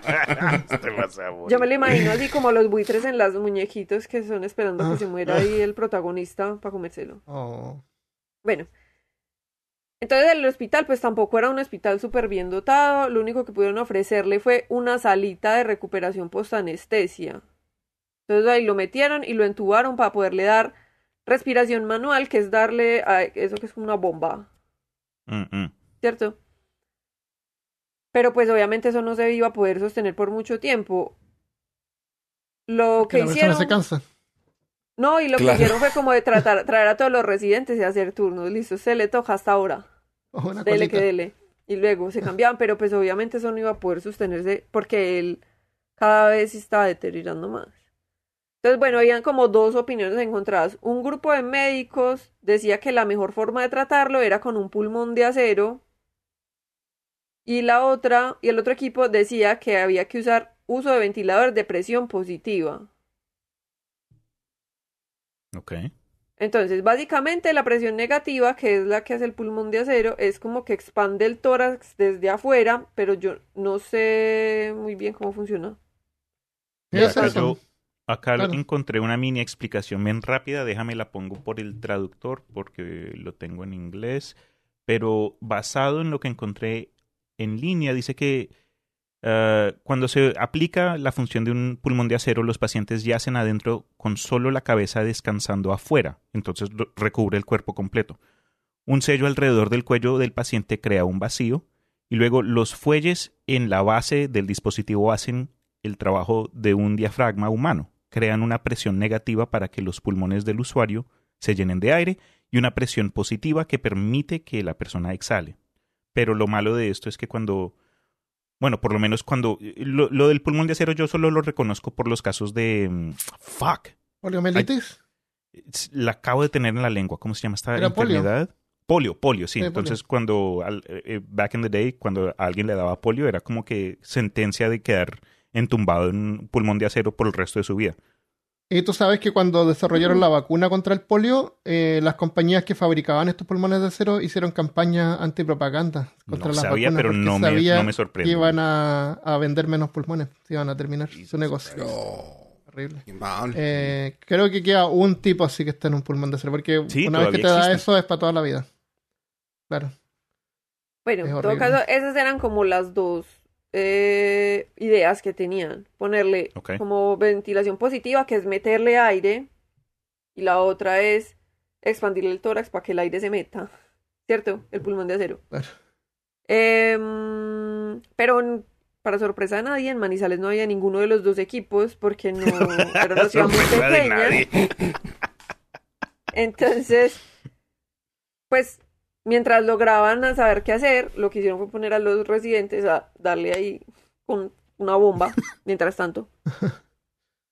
Eh, el equipo a a favor de la ventilación de presión positiva consiguió que el doctor Rafael Sarmiento, que era el jefe de la unidad de terapia respiratoria de la clínica Marley en Bogotá, que está lejos también, llegara al Manizales al cuarto día del accidente. O sea, ellos se pusieron en todo esto. O sea, llevan cuatro días dándole con una bombita. Mm. Oh, Para que, hasta que llegó el respirador BirdMax, que es un, y un nebulizador ultrasónico. Eh, bueno, ese aparato mete aire, no sé cómo funciona tampoco, pero mete el aire y eh, fue desarrollado Mm. por el doctor Forrest Bird en 1967, o sea, un añito antes de que el man se accidentara, pues de que tuviera esa situación. Entonces empezaron la terapia con este ventilador, pero cuando se dieron cuenta de que, claro, lleva mucho tiempo dándole con la bomba, eso había causado una atelectasia, que es una insuficiencia del ¿Eso qué pulmón para expandirse. Porque tenía un tapón Mm. mucoso. Porque claro, eso- o sea, nosotros respiramos el aire y el aire pues se humidifica en el camino. Pero si uno le mete en el aire hacia presión, pues el aire no tiene tanto tiempo de adquirir humedad. Ujú. Entonces, como que esa resequedad hizo que le diera un tapón mucoso, entonces no se, pero no se podía operar porque él no podía respirar por sí solo. Y bueno, a la final usaron el nebulizador ultrasónico con percusión manual. El, eh, un nebulizador, mejor dicho, la terapia respiratoria con nebulización ultrasónica se basa en que los equipos fraccionan las partículas de agua para nebulizarlas y mm, en vez de aire se mete a- con el ultrasonido. mm. Mari pregunta, dijiste que se llamaba nebulizador ultrasónico con qué? No, nebuliza, no, un aparato es el nebulizador ultrasónico, el otro aparato es el BirdMax. No, no, no, pero habías dicho que este era un nebulizador ultrasónico, pero tenía una función adicional. ¿Tú quieres comprar uno para No, terapia respiratoria con nebulización ultrasónica. Ok, ok, ok. Va a ir a, a la tienda. Tienen nebulizador ultrasónico. Para hacer propaganda. Bueno, eh, entonces lo que hicieron fue como usar esa cosa que, claro, le mete el aire así como súper... eh, ¿La presión? Pero no a presión, o sea, no solo a presión, sino como que vuelve muy, muy pequeñas las partículas de medicamentos y cosas y a, y a- Ah. a los golpes le sacaron ese tapón. Pero lo lograron, pues. Entonces, seis días después del... acc- Ah, bueno, entonces, listo, llegó esta, este nebulizador. A los seis días, o sea, dos días después de que llegara el BirdMax Mark, llegó el suero antiofídico desde Brasil. Desde Brasil. Eh, pero para traer esto fue, o sea, esto tiene una historia interesante porque, lo, o sea, tuvieron que traerlo desde Brasil, ¿Cuántos días después llegó? seis días total. después. Pero Ah. llegó a Colombia cinco días después, o sea, un día antes. La Ah. cuestión es que el suero llegó a las cinco de la tarde a Bogotá, Ya. pero no podían traerlo a Manizales porque la pista de aterrizaje de Manizales mide tres cuadras, solo entran como avionetas muy chiquitas, pues como aviones muy chiquitos, y es un aeropuerto, yo no sé, terciario, es muy pequeño, entonces no tiene iluminación nocturna, entonces no Un podían llegar. Mm. Ajá. Y solamente podían traerlo en avión, porque si lo hubieran traído por tierra se hubieran demorado 50 años, porque las carreteras son muy malas. Siguen Mm. siendo hoy, antes eran mucho peor. Entonces, lo que hicieron fue llamar, ya no, yo creo que eso ya no se usa tanto, pero antes había como los radioaficionados, que era gente que se comunicaba. Si se vieron Sí, los eh, radioaficionados. la pues, película que- Carl Sagan es gente que habla como por radio, por Sí, radioteléfono, eso. Sí. Ah, Están como todos conectados a la emisora, como a la misma señal y se hablan Mm. entre ellos. Eso, pero pueden hablar entre ellos. Entonces se organizaron y juntaron 100 personas, pues 100 personas, 100 carros, para poner hacia los lados de la pista, para poder Wow. aterrizar el avión de noche. Ah. Es como que toda la ciudad se juntó para poder hacer que este señor no se muriera. Ah, qué Wow, bonito. imagínate. Bueno, eh, entonces at- aterrizó ese mismo día por la noche, pero pues ya para qué, porque igual eso ya no le servía, porque ya el suero, pues ya el veneno había hecho todo lo que iba a hacer, pues ya había hecho el daño. Entonces ya trajeron, a los 10 días trajeron el pulmón de acero, pero ya no lo usaron ni siquiera para nada, porque pues ya no había ahí como Sí. para qué usarlo. Ese pulmón de acero incluso lo dejaron eh, guardado en el Salón de Memoria Histórica de la Universidad de Caldas y solamente lo usaron una vez en la vida. Ah, Entonces no vendieron más, solo ese desperdicio. para un paciente que tenía Guillain-Barré. De resto, eh, nada, pues se quedó ahí como una reliquia muy bonita, pero en realidad es feo. Bueno, el único tratamiento posible para sacar el veneno entonces era que lo eliminara el cuerpo, porque ya no había otra forma de recuperar, pues no había ninguna otra alternativa. Entonces el veneno es una macromolécula que es de eliminación renal, o sea, se, se elimina por la orina. Entonces lo que hicieron fue darle mucha agua y mucho... Tengan en cuenta que todo este rato este señor está consciente. Mm. O sea, él nunca estuvo en coma, nunca nada, él estuvo todo el rato consciente. Uf. Entonces le daban mucha hidratación y como... ¿Cómo se llaman esos medicamentos para eliminar cosas por. No, para eliminar cosas por la orina. Ah, Diuréticos. Diurético. Diuréticos y mucha, mucha hidratación Eh. hasta que botó la cosa y a los 17 días de estar en estado crítico se empezó a recuperar. Un mes después del accidente fue dado de alta y sobrevivió. Contó la historia. Pues obviamente contó todo, cómo se sentía horrible. Yo no me imagino lo que se sentirá estar preso en un cuerpo que está muriendo y uno ahí consciente. Uf, qué paila, man. Eh, qué horrible. Y salvó al niño. Porque Sí, a lo claro. mejor tarde o temprano podría haberlo mordido también. Ajá. Y al- a la final se murió a los seis años del accidente, Ajá. porque, pero porque le dio un aneurisma, o sea, nada relacionado Ah. con, mejor dicho, como que este episodio tan traumático y todo no dejó secuelas físicas. Ah, Cuentan que también, mierda. como a los dos años de que tuve el accidente, lo tuvieron que operar y lo tuvieron que anestesiar y todo bien. Pero ya, eso. Ok. Y no sabes si después dejó de, de... Vendió todas las serpientes o siguió... No, o sea, su es que, encanto con serpientes se, se disminuyó o No, se no sé. aumentó o quedó igual. la verdad no sé, no sé eso. Pero Mm. yo sé que él no tenía, pues, él no tenía serpientes, él solo le gustaba, pues le interesaba Ah, mucho. no tenía ya, le llevaron una para... Oye, pero qué locura el de ahí, punto logístico mejor. de, de cómo eh, todas estas personas se unieron pues para, Sí, para tratar de ayudar a esta sola persona, ¿no? Como que ese sentido de humanista, de que, ok, hagamos Sí, lo que se me pueda. encantó. Me imagino los vehículos ahí parados en el borde del, de la Eh, pista de aterrizaje.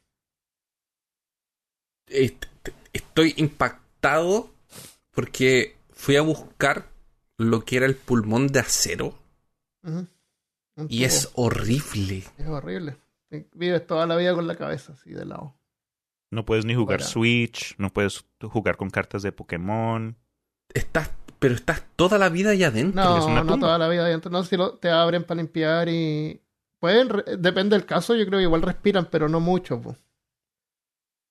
Pero este y- caballero que está todavía con el pulmón de acero está todo el Sí. día ahí adentro, pues loco. Sí. Todo el día adentro. Pero ahora, pero si miras fotos de pulmón de acero vas a ver que hay uno que solamente ocupa el tórax. O sea, solamente el pecho, que es lo que Entonces importa. tú Ah, lo han No, pero este señor está adentro. entero, tiene la pura cabeza para afuera. Como un robot. Como un robot de los perdidos en el espacio. Iron Man, es Iron Man. Pero de los, de los antiguos. Eh, incluso está en una, en una cama que se puede reclinar, o sea, te puedes como sentar. Ah, Ah. ok. Pero este señor está como en un tubo amarillo, pues loco. Ese como que señor parece- está en un tubo amarillo viejo, antiguo, que nunca lo modernizaron, pero podría él tener una mejor calidad de vida, a lo mejor no le alcanza, no sé. Pues al No sé menos qué habría ahí. podido rascar los pies. Ajá, No, igual se puede. Claro, no se puede rascar los pies. No se puede Bueno, no con las manos, por lo menos, de pronto con los propios pies. Oh, Dios mío. Claro. Sí, Pero horrible terrible, eso. imagínense esa quietud. Sí, o sea, uno no poder ni siquiera O parar sea, imagínate la, la asquerosidad de las empresas que fabrican eso, de tratar de que la gente no se, no se vacune para que puedan Para ellos vender y, la, y tener a la eso. gente ahí metido en ese ataúd. Es horrible. Es un ataúd. Es, es un es un ataúd ataúd. con una bomba de, de aire que debe hacer ruido y. terrible. con Sí, dicen que son bien ruidosos también. Es horrible. Es lo peor del mundo. Oigan, hablando acá de serpientes y lo demás, mm, y basado en la historia, pues nos dimos cuenta que este señor tuvo o hubiese tenido la capacidad de evitar todo esto si, si hubiese cortado el dedo.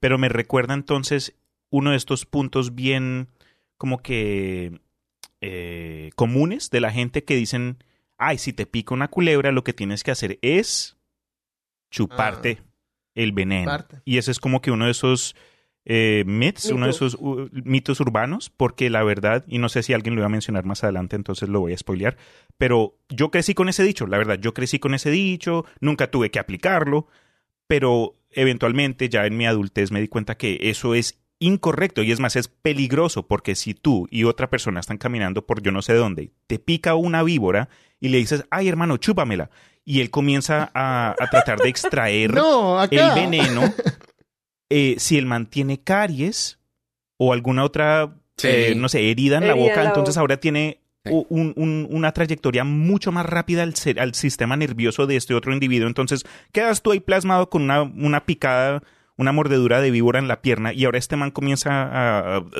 Ahora, a O espumarse. sea, por ejemplo, porque- yo. Yo tal vez no habría atinado a cortarme el dedo, pero sí hacerme una herida grande, cosa que salir harta sangre.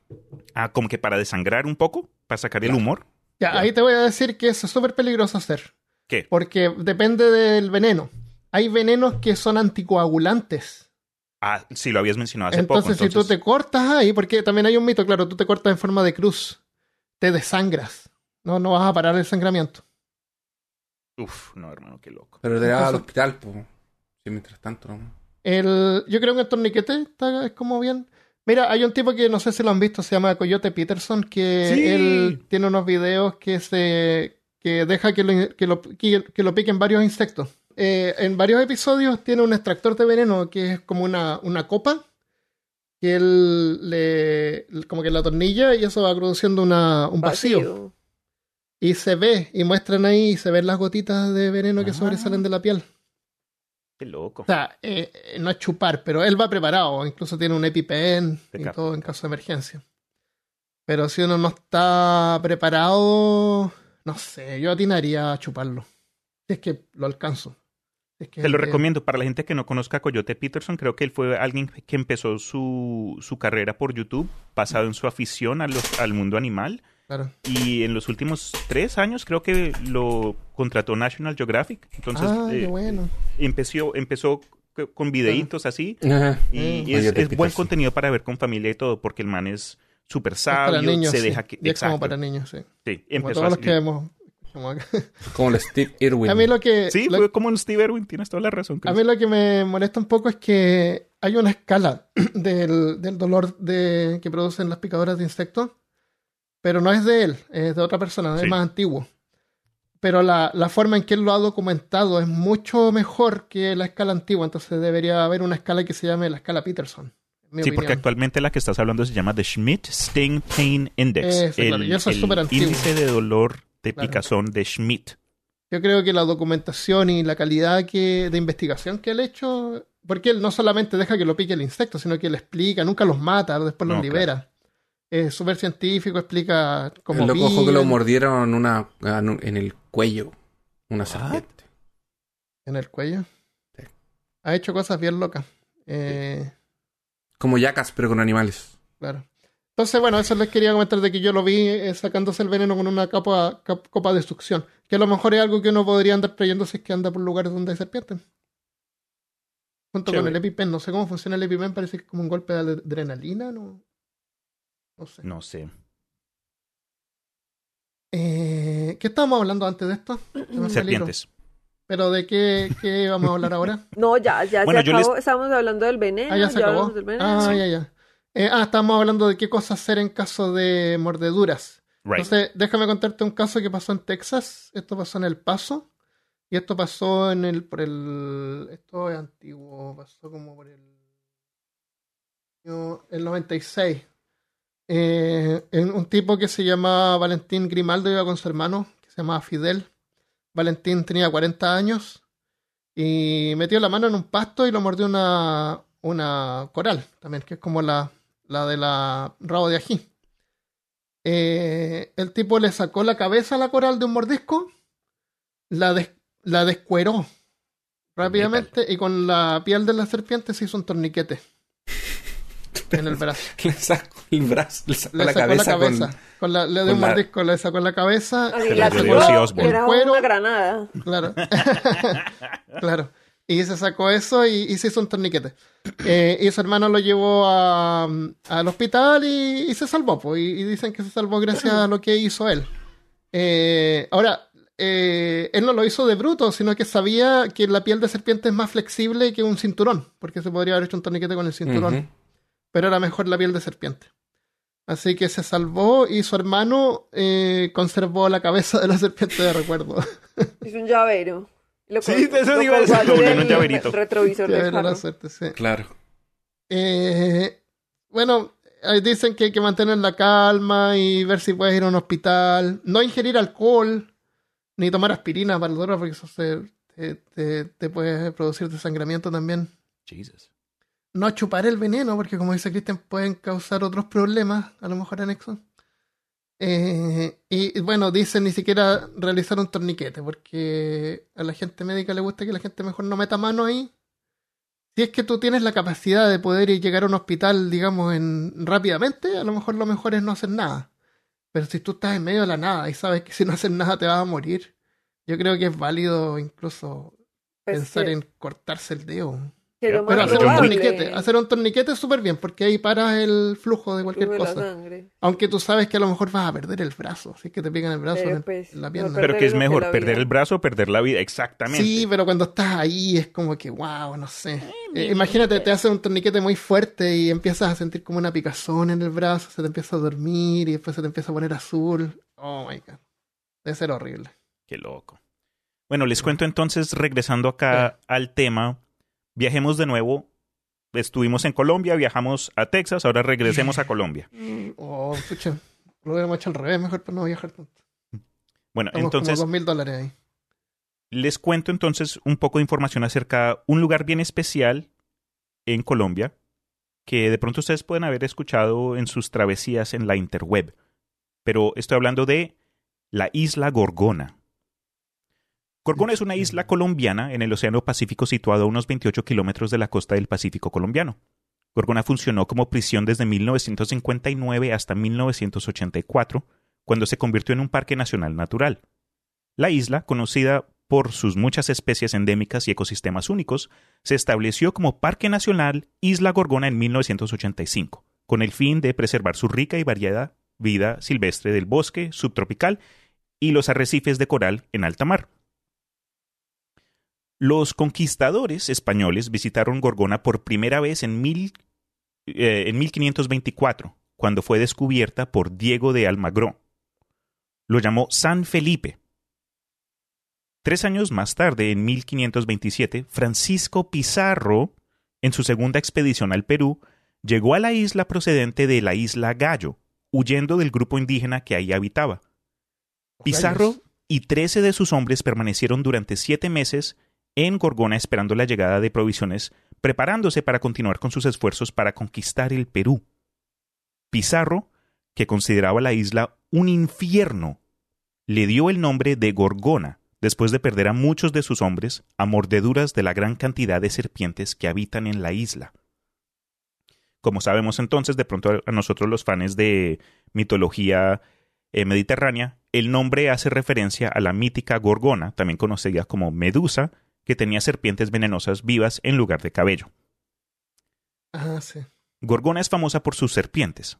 Hay tres serpientes venenosas conocidas, incluida la temible, y acá me voy a comer estos términos eh, latinos, Brothrops asper y especies de serpiente coralinas, Micrurus dumerili y Micrurus mipartitus.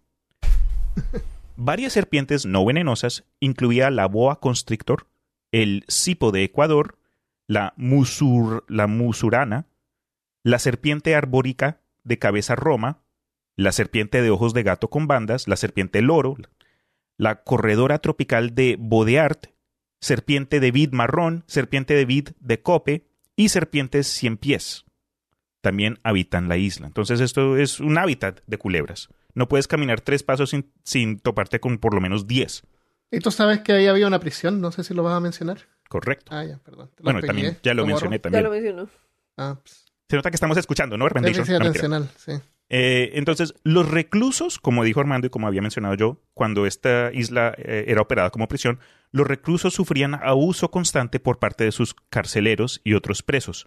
Muchos de ellos también perdieron la vida por mordeduras de serpientes y enfermedades tropicales.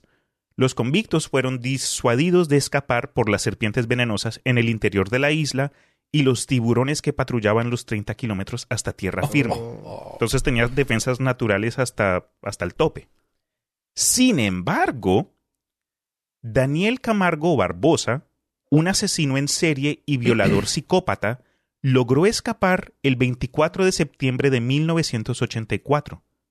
Durante mucho tiempo había estudiado las corrientes oceánicas con la idea de escapar por el mar. En la fiesta de la Virgen del Merced, patrona de los reclusos, Camargo se escondió entre los matorrales de la isla evadiendo a las autoridades. Construyó una pequeña balsa de troncos atados con enredaderas de la selva. Un día después llegó a la costa del Pacífico. Las autoridades asumieron que había muerto en el mar y la prensa informó que había sido devorado por tiburones. Desde su fuga en 1984 hasta 1986, Camargo asesinó y volvió entre 72 y 180 niñas en Ecuador hasta que fue capturado en Quito minutos después de haber asesinado a, otra muchacha. Condenado a 16 años en una prisión ecuatoriana ahora, Camargo fue asesinado por un compañero de prisión en 19 1989. Entonces, esta isla, hasta incluso hoy día, se puede visitar, ojalá con guías y gente que sepa cómo lidiar con situaciones de picaduras de serpientes Y venenosas. tiburones. Y tiburones, picaduras de tiburones, también. Pero ahí está, la isla Gorgona de nuestra Colombia tierra querida. Oh, qué increíble ir ahí. Me encantaría ir ahí. Un ¿Cómo episodio en vivo. Entrevista que- con serpientes. Ay, sí, ese man yo lo conocí, el Daniel, Barbosa, casi lo pico y todo. claro, hablar con serpientes. Pero es barato ir. No es barato, eso te estaba preguntando cómo, O sea, cómo se puede... en- cómo- el, tip- el tipo en dos años mató de 70 a 100 personas. El O man sea, era un loco, era un psicópata. En dos años. Es como. Es casi como de una por semana o más.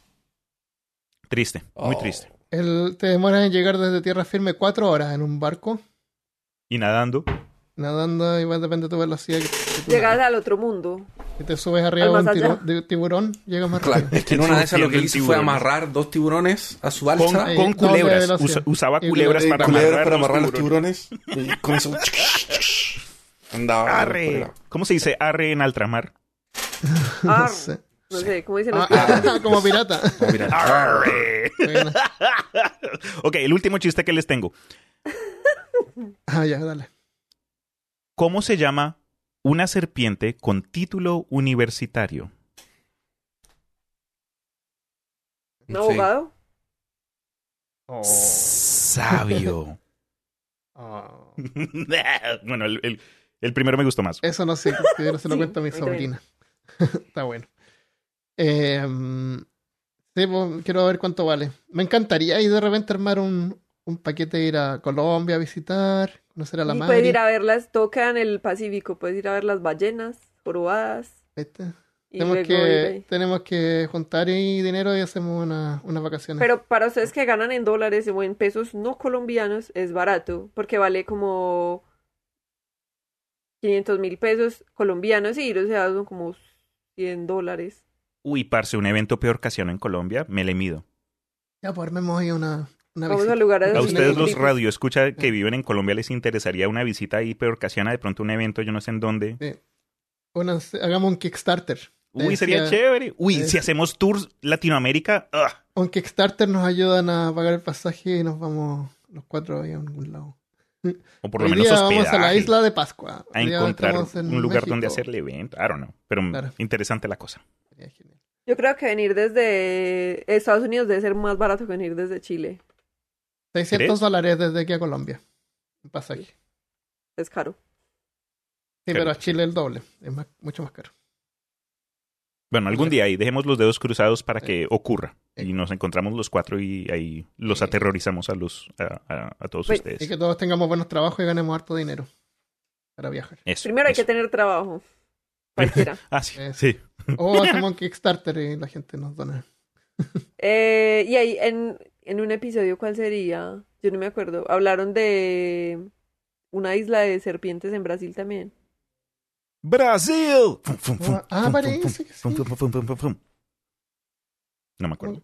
Yo me acuerdo de una isla que se llama la Isla de la Morenita. No sé dónde queda. Ya. Eh, ¿Eso es todo lo que tenemos hoy? Sí. Yo creo que lo más sensible que uno puede Sí. hacer y lo, mejor que uno puede hacer es informarse sobre el tipo de, de serpientes venenosas que pueden haber en donde uno vive y aprender sobre esas serpientes. No tiene que, no tiene que ser un experto en todas las serpientes, Un pero en las que hay por acá y, saber identificarlas también. Eso yo creo que es importante. Y muy importante, si a uno lo pica un bicho, cualquiera, araña, el lacrán, lo que sea, guardar el bicho, por más horrible Ah, que sí sea. se puede, sí. Ir al médico con el bicho para que Claro. sepa qué fue lo que le mordió a uno. Sí. ¿Qué me mordía a mí en Texas? Ah, unas arañas. Unas arañas que hacen, que hacen telas entre medio de los árboles y uno las pasa a llevar y, Ay, y una vez me mordió una. Pero eh, dolor, así un, un rato nomás, nada. Y a mí, Nada, yo aprendí eso. Me sentí medio pena por las por el bicho que le boté la, la casa. Ellos la hacen en dos minutos. Yo, a mí una vez me mordió una araña una nalga porque me puse los calzones con una araña adentro. Oh, No la vi. Uf. Y entonces yo me, pues yo no sabía, ahí fue que aprendí que uno tiene que ir al médico con el bicho para saber Mm. qué lo picó a uno. Y Claro. yo dije, no, eso no es nada, pues a mí me han picado, viví en finca mucho tiempo, entonces me han picado muchos bichos raros. Entonces dije, eso no es nada, y eso se me pudo colorado, y se me hizo una Oh. bola. Entonces una amiga médica me dijo, pero Oh. ¿qué la picó? Yo, no, pues una araña, pero ¿esto ¿qué me va a hacer? Una niñita chiquita. Y ella Claro. me dijo, no, usted tiene que ir al médico, porque claro. usted... No me pasó nada afortunadamente, pero puede que pase una cosa muy horrible. Claro. Vamos a ver qué me picó. No, qué milagro, parce. Yo tengo arañas de rincón acá. Eh, de hecho, cuando compré la casa había una, una epidemia. O sea, había un montón. ¿Cómo se llama? Invasión. Eh, ¿sí? infección. Infección de araña. Infestación. infectado. Sí, y Infracción. a veces veo por ahí, pero no, parece que no son tan, tan peligrosos como dicen. Acá en los Estados Unidos conocí a un chico en high school que tenía una cicatriz en la frente. Mm, No se veía tan mal. Fue algo como que incluso... No, no se llamaba Harry, el man se llamaba Steven, creo que era. Pero no fue algo que como que uno se diese cuenta a menos de que él dijera, ay, no, pues esto lo, me pasó. Y nos contó la historia de cuando él era niño, eh, estaba durmiendo y se le cayó una araña en la cara y lo alcanzó a picar. Pero estas arañas en particular, que son más peligrosas para los pequeños que los adultos, se llama en inglés por lo menos Brown Recluse Spider, como que la Esa es araña... la araña de rincón. Ah, ok. Pero entonces lo que hace parte del veneno es derrite la piel y te, de- Sí. y, y te deja ahí como que la cicatriz. En, es- en este caso el chico pues creció, siguió vivo y lo demás, y entonces medio se le curó. hacen- tienen necrosis. Hacen necrosis. Eso. Una vez me, me picó algo en una pierna y no sabía qué era y pensaba yo, hoy se fue una esta araña y lo miraba así siempre porque eh, eh, al principio es una picadura, pero después como dicen, usted empieza a, Sí, po. a necrotarse el A cambiar, ahí. necrotar. Claro, y, y estaba como hiper, le daba como mucha tensión, entonces como que sentía cosas y al final se desapareció. No era nada. Una Era un zancudo. Claro. Sí, así que, cuidado. un mosquito. Ya pues, quedamos hasta acá entonces. Me encantó el episodio, súper variado y entretenido. Yo me voy a desayunar. Especial para los de Slytherin, espero que les haya gustado. Bueno, si quieren colaborar en el podcast pueden ir a patreon.com slash peor. Y compartan el podcast. Y gracias por escuchar. Y tenemos grupos en WhatsApp que pueden, si no se acuerdan, pueden llegar yendo a wp peorcaso.com desde su teléfono y los va a lanzar al, al WhatsApp. Que ahí podemos seguir conversando. Sí, mu- mucha ¿Listo? gente chévere, muy buena onda, conversaciones positivas, gente, Muchas temas ahí. gracias María, muchas gracias Christopher, muchas gracias Cristian Leonardo Rosín, que Triana Leal Díaz Fuentes que se puso en el... De la A ti, gracias Armando.